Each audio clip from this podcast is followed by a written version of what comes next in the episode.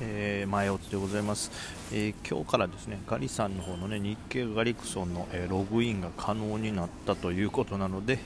え僕とガリさんのね2人のラジオの方は、えガリさんのアカウントから日経ガリクソンの方をね、え聞いていただけたらと思います、えそして私の方はですね久々にその、まあ、同時にですね1人の落ち着いた、えラジオの方をやってみようかなという形でございます、まあ、ちょっとねあのガリさんのラジオを先にね撮ったんでそっちを先に聞いてるという方はねちょっと内容もかぶるかもしれないですけどいやー今日はやっぱ難しいですね。うん特にその個別というか小型給湯系は難しいというかまあ本当先ほども言ったようにガリさんのラジオで話しましたけどもそのガリさんがおっしゃるようにその S 高がやっぱ昨日もおとついも多いんでその翌日、やっぱ注目されるねそういう S 高銘柄っていうのが非常に多い分資金が分散しててこう1点突破すりゃ S 高とかバーンと貫いて戦いやすいのにこうばらけてるからまあまあ売りも降ってきてガチャガチャして難易度が上がってるという感じですかね。でまあ、あの日経平均の方もですね今日ちょっとまあ先物はまあちょっと別ですけど日経平均に関してはこれ寄り手になってましてねまあ、朝一2万6800、まあ、ほぼ890ですね、をつけたものの今、そこから200円、240円ぐらい下がってるのかな、一時、本当300円近く下がる下落やったんで、あ違います、200円近い下落になって、今大体150円ぐらい下がった状態ですかね。まあ、ちょっとなんか上値重いなという感じですね、まあ、ダウ先物がぐっと下げてるのもあるんでしょうけども、うん、雰囲気はちょっと悪いかなと。でマザーズの方もね、えー、まあ、昨日強い上昇そしておとついも強い上昇と2日続いてたのもあるのか、まあ、ちょうどレンジ上の辺りで売られてる状態でこれも朝え9時半ぐらいに、ね、高値1287円つけて先物マザー先物ですね。でその後ずるずる下落して安値割ってます。まあ先物が割るということは当然本当のマザーズ指数の方もね、えー、安値割ってる状態で、えー、引けた感じですね。なのでちょっと、はい、雰囲気は悪いですね、まあ、大きな下落ってほどじゃないんですけどね、昨日の日経平均に比べても自体も昨日の終値から比べると31ポイントですからそこまで大きい下落じゃないんですけどもなんか想像以上にやりづらいなという感じですね。不思議ですよね、マザーズも値上がり銘柄の方が60%と多いんですよ。でまあにもかかわらずポイントとは下がってるんで大きく下げてるやつはなかなか苛烈なしんどい戦いになってるんですかね。で売買代金の方がですね、えー、東証一部が1兆2000億ということで、まあ、最近やとちょっと枯れてますね、はい、これ多分引けまでにまた3兆いかないとか昨日の2兆8000億も下回りそうなんで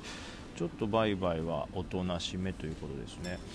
これはだからちょっと上値を追う警戒感がちょっと出てるんですかね、まあ、下がったら買いたいというのは多いんでしょうけど上値をバンバン買っていくっていう風には見えてないという僕は印象ですね。はいまあ、ただ出来高を減りつつもこうじわじわ上げてたり横横というのが東証一部の今の感じなんで、まあ、僕はまあまあ依然として弱くはないだろうなとは思ってます。ただまあ本当に売買代金が少ないということは目下強いサポートラインとかできてないと思うんで、まあ、短期では調整する可能性はあります、はい、で対してマザーズの方はですね、えー、売買代金2300億ということでこのペースでいくと昨日より多くなるという感じですかね。まあ調整したことで買いやすいっていうのもあるかもしれないですけど、まあ、マザーズはね直近の高値の1340ぐらいですか？そしていや1340は先物ですね。1368から下げてるんでまあ日経平均に比べたらこう本当に高値タッチする戦いではないんでまあまあこの辺の位置はレジブレもしそうなんで、うん、買いやすいのかもしれないですけどね。まあまああくまで指数なんで、はい、あんまり僕の触る個別とは変わらないんですけども。うーんまあ、これ5番どうなっていくかですよね、まあ、今日の感じとしては本当にさっきも言ったように資金が散ってるっていうのがあるんで明確にこの分野になんか強いセクターがあるなっていうふうにはちょっと僕は、ま見れないというか。昨日大きく下げてるのはリバってたり逆に昨日大きく上げてるのはちょっと調整したりみたいな例えばリニューラルポケットなんかはねおとつい昨日と S 高つけてで今日もね朝9時20分ぐらいまでですかね高値はっとすごい勢いで伸びたんですけどそこから売り重なって、えー、まあ、今日の安値更新して終わってますんで、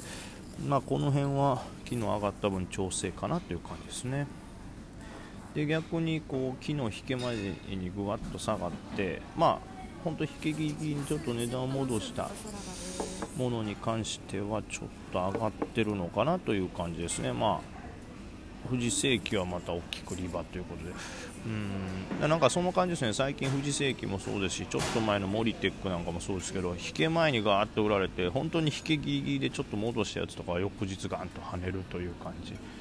で逆に大きく買われてた、はい、ものは売られてるっていう感じですかね、まあ、同じく言えるのはジオコードなんかもね昨日 IPO 直近 IPO ということで、ね、あの注目されてて結構上がっていくんかなと思ったらもう本当引け10分前に大きく投げられて大陰線つけて終わってたんですけど今日はそこから、えー、ギャップアップでさらに、えー、高値目指してまだこれもねこれな癖かなこの銘柄の。前場引け前に結構投げられてますけども、まあ、3300円一時つけるみたいな感じで。だそういう流れですよね、誰もこうあんまり高値を置いたくはないけど下は買うよというのが見えてる感じですかね。で昨日僕も注目って言ってた松尾電機ですけどもこれ僕もあのちょっと寄りからガチャガチャしてるとこ飛び込みましたけど今一つ上値重いと昨日 PTS なんか最高の高値1030円つけてたんですけどねだからその辺が、えー、まあ、勝負の節目になるかなと思ったんですけどもっとした900円のところで、はいえー、売られて、まあ、安値で引けてるということなんで、まあ、やっぱりこれはちょっと全体の空気はあるでしょうね。あのー、マザーズにしても東証にしてもちょっとこう雰囲気が重苦しいという感じなんで上値は誰も置いたくない。下がってるやつは買うっていうのが見えてるかなと、まあ、同じくストリームもそうですね。まあ、これ昨日超高決算が発表されて PTS なんか277円の超高値まで上がってたんですけど今日まずよりで最高値が250円。でそこからもうずるずると下げて今202円から200 200円サポぐらいで大体204円とかをね推移しますけど、まあ、この辺も見たらそうですよね。PTS まで昨日の夜中からバって盛り上がってたけど今日朝から一気に空気が冷めて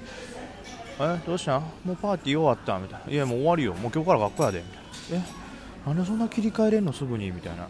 ちょっと寂しい感じで。俺だけ昨日のまま取り残されてんでっていうやつがジャンピングキャッチして本当ぬっ殺されてる状態ですね。だまあこれが5番どう変わるかっていうとね難しいんですけどね。昨日、おとついなんかはね5番いいかなと思ったらねガツンとられてたんで。でもまあ流れとしては同じでしょうね。多分不安感は残ってるんで大きく売られてるような底根硬いやつは買い入るでしょうけどあんまり上値は追われないのかなっていうのと上値追われて高値圏にあるやつは最後利確利が降ってくるのかなとは思うんでその辺は警戒しながら5番立ち回りたいと思います。